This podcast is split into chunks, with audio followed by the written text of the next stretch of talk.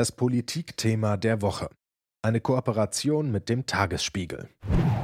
Krieg in Nahost, Engpass im Bundeshaushalt, viel diskutierte Themen. Eines ist währenddessen in der öffentlichen Debatte ziemlich in den Hintergrund getreten: Russlands Angriffskrieg gegen die Ukraine. Warum wird kaum darüber gesprochen? Und ist die Ukraine-Hilfe für die Bundesregierung unwichtiger geworden? Oder täuscht nur der Umstand, dass nicht mehr so viel darüber debattiert wird? Darüber spreche ich mit dem Herausgeber des Tagesspiegels, Stefan Kastorf. Schönen guten Morgen. Schönen guten Morgen. Ja, in meiner Anmoderation schwingt auch so ein persönlicher Eindruck mit, das räume ich gerne ein. Also ich würde mich schon als tagespolitisch interessierten Menschen einschätzen und ich stelle fest, dass ich kaum noch was über geplante Hilfen für die Ukraine lese. Täusche ich mich oder ist das auch dein Eindruck? Also mindestens gefühlt teile ich diesen Eindruck, weil vorher ja auch ständig sehr, sehr viel berichtet worden ist. Das war das vorherrschende Thema. Nun gibt es aber neben diesem Thema noch zwei weitere Krisen. Das eine ist innenpolitisch, der Haushalt und die Folgen, dass er nicht da ist. Vielleicht gibt es ihn ja jetzt trotzdem. Das andere ist, das andere ist Israel und Gaza. Und das hat natürlich wegen unserer Vergangenheit, wegen der Bedeutung für unser Land und für die Region eine enorme, wirklich eine enorme Wirkung gehabt. Und man weiß nicht, wer hinter wem steht, aber manchmal denkt man sich, Gott, wenn man sich die Krise betrachtet, alles hängt irgendwie mit allem zusammen und plötzlich taucht immer der Name Putin auf und dann ist man wieder bei der Ukraine. Mhm. Ja, woran liegt das, dass man nichts mehr hört? Sind die Gespräche über militärische oder finanzielle Hilfen für die Ukraine von deutscher Seite her eingefroren und gibt es einfach auch nichts zu berichten? Nein, es ist schon so, dass wir viel, viel, viel liefern. Es ist auch viel Geld vorgesehen.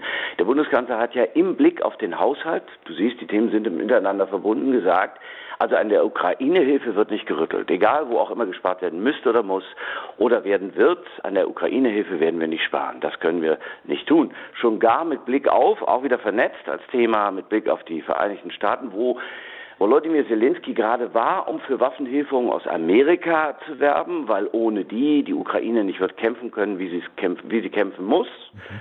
Und da sieht man mal, wie schwierig das ist. Bei den Republikanern, die skeptischer geworden sind, überhaupt skeptisch sind, hat er wohl einen sehr schweren Stand gehabt. Und deshalb, ja, deshalb äh, ist es so, dass die Bundesrepublik Deutschland sich ganz genau überlegen muss, was sie, was sie tut und auch was sie unterlässt. Und darüber redet der Bundeskanzler verständlicherweise nicht so gerne. Mhm.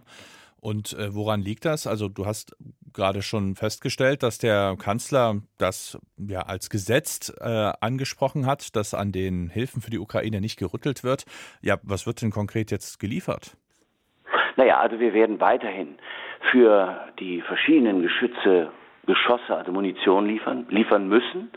Im März 23 waren eine Million Geschosse für Artillerie, also Artillerie, Artillerie, pardon, Artilleriemunition zugesagt, also Geschosse für die Geschosse und äh, geliefert wurden 100.000.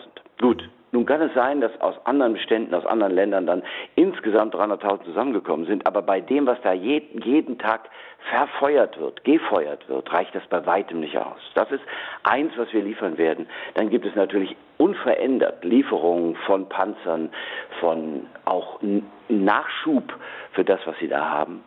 Also es ist nicht so, als ob da gar nichts geschehe. Richtig ist, es gibt Taurus, diese Raketen, die äh, eigentlich als unabdingbar angesehen werden, um Russland auf Abstand zu halten. Und da zögert der Bundeskanzler, und da gibt es in der CDU-CSU-Bundestagsfraktion und weit darüber hinaus Menschen, die sehr skeptisch sind, warum das so ist. Denn es wird immer gesagt, um die programmieren zu können, damit sie richtig treffen, müssten deutsche Soldaten auf ukrainischem Grund sein. Das ist aber nicht so. Also jedenfalls gibt es keinerlei Hinweise darauf und vor allen Dingen gibt es kein Gutachten, das schon längst in Auftrag gegeben sein sollte, schon seit Mai. Und bisher hat man nichts davon gehört, ist auch nicht in Auftrag gegeben worden. Und insofern denke ich mal, dass sagen wir so die Lieferung auch auf Skepsis in der Bundesregierung stößt, weil man denkt, oh, wenn wir uns darauf einlassen, dann lassen wir uns auf den Krieg ein und zwar auch als Staat. Mhm. Ist das der Grund, warum der Kanzler da so zögert oder schwingt da eventuell auch noch was anderes mit? Es ist ja mal schwierig, Olaf Scholz erklärt sich ja nicht so recht, aber ich vermute mal, dass dahinter steht, wir brauchen Russland als Land und kein und nicht als Failed State. Das heißt, wenn du wenn es tatsächlich so käme, dass Russland besiegt würde, müssen wir uns vorstellen, das ist das Land mit der größten, äh, das, also der Staat mit der größten Landmasse in Europa und vor allem der Staat mit den meisten Atomwaffen der Welt soweit bekannt, mit den meisten Atomwaffen der Welt. Jetzt stelle ich mir vor, das Land, das Land bricht staatlich in sich zusammen. Wer übernimmt dann die Kontrolle über die Atomwaffen? Marodierende Truppen?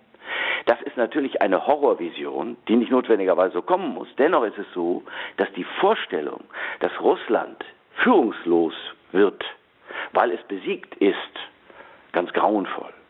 Und man hofft ja auch immer auf die Zeiten nach Putin oder nach den anderen, dass Russland vielleicht dann doch mal das wird, was es nie war, nämlich demokratisch. Mhm. Ist nur Deutschland etwas zurückhaltender geworden oder geblieben? Ähm, oder wird die Ukraine international nicht mehr so sonderlich viel fokussiert? Ja, ich glaube, in Frankreich ist es ähnlich. Und du siehst ja, aus Amerika dringen halt nur noch so skeptische Äußerungen. Also Biden muss kämpfen, um das Geld für die Ukraine freizubekommen. Schon auch so. Also auch auch die USA sind beschäftigt mit dem Israel-Gaza-Konflikt. Also das ist schon so. Also die Bedrohung Israels ist für die Amerikaner äh, geradezu unvorstellbar, weil sie ja noch stärker als die Bundesrepublik Deutschland eine Garantiemacht für die Existenz Israels sind. So, das überlagert natürlich vieles. Ja, es ist schon erstaunlich. Also wir haben uns das ja ganz am Anfang, hatten wir zwei, meine ich auch, das Thema mal, dass es sein kann, dass die internationale Aufmerksamkeit geringer werde und das Putin, Wladimir Putin, einmal Agent, immer Agent, darauf spekuliert.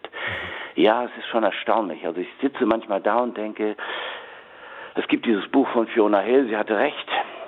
Und er zersetzt Staaten, wie manche sagen, dass KGB-Agenten Menschen zersetzt hätten.